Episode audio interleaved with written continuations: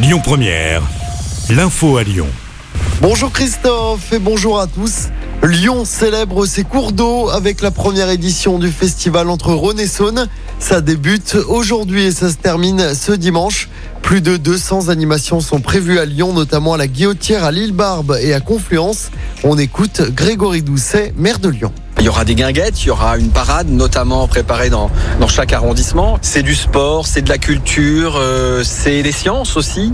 Euh, ce sont des associations aussi qui proposent des activités de sensibilisation autour, euh, autour de la biodiversité, autour de la ressource en eau. Plein d'activités qui vont venir animer la ville pendant tout un week-end. Et le programme complet est à retrouver sur notre application.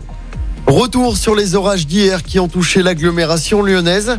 Le sud et l'est de Lyon ont notamment été impactés. Les pompiers sont intervenus une vingtaine de fois. À Lyon, un arbre a été déraciné sur la place Trian dans le 5e. Un incident qui n'a pas fait de blessés. Les intempéries qui ont également perturbé le printemps de Pérouge dans l'Ain.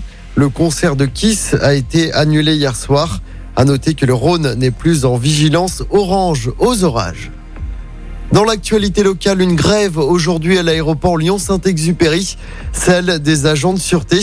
Ils réclament notamment une hausse de salaire et une augmentation des effectifs. Conséquence, le temps de passage au point de contrôle devrait être rallongé. Du monde sur les routes de la région dès aujourd'hui. La journée est classée orange dans le sens des départs. Même chose demain et dimanche. En revanche, pas de difficulté à prévoir dans le sens des retours.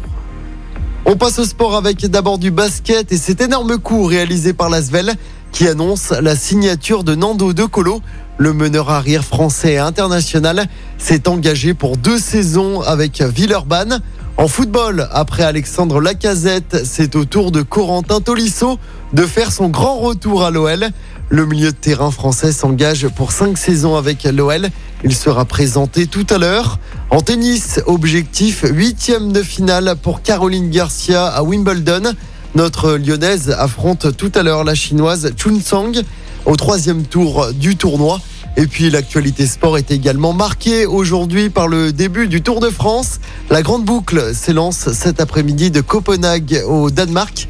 Au programme un contre-la-montre de 13 km dans les rues de la capitale. Le tour se terminera le 24 juillet sur les Champs-Élysées à Paris. Écoutez votre radio Lyon Première en direct sur l'application Lyon Première, lyonpremière.fr et bien sûr à Lyon sur 90.2 FM et en DAB+. Lyon Première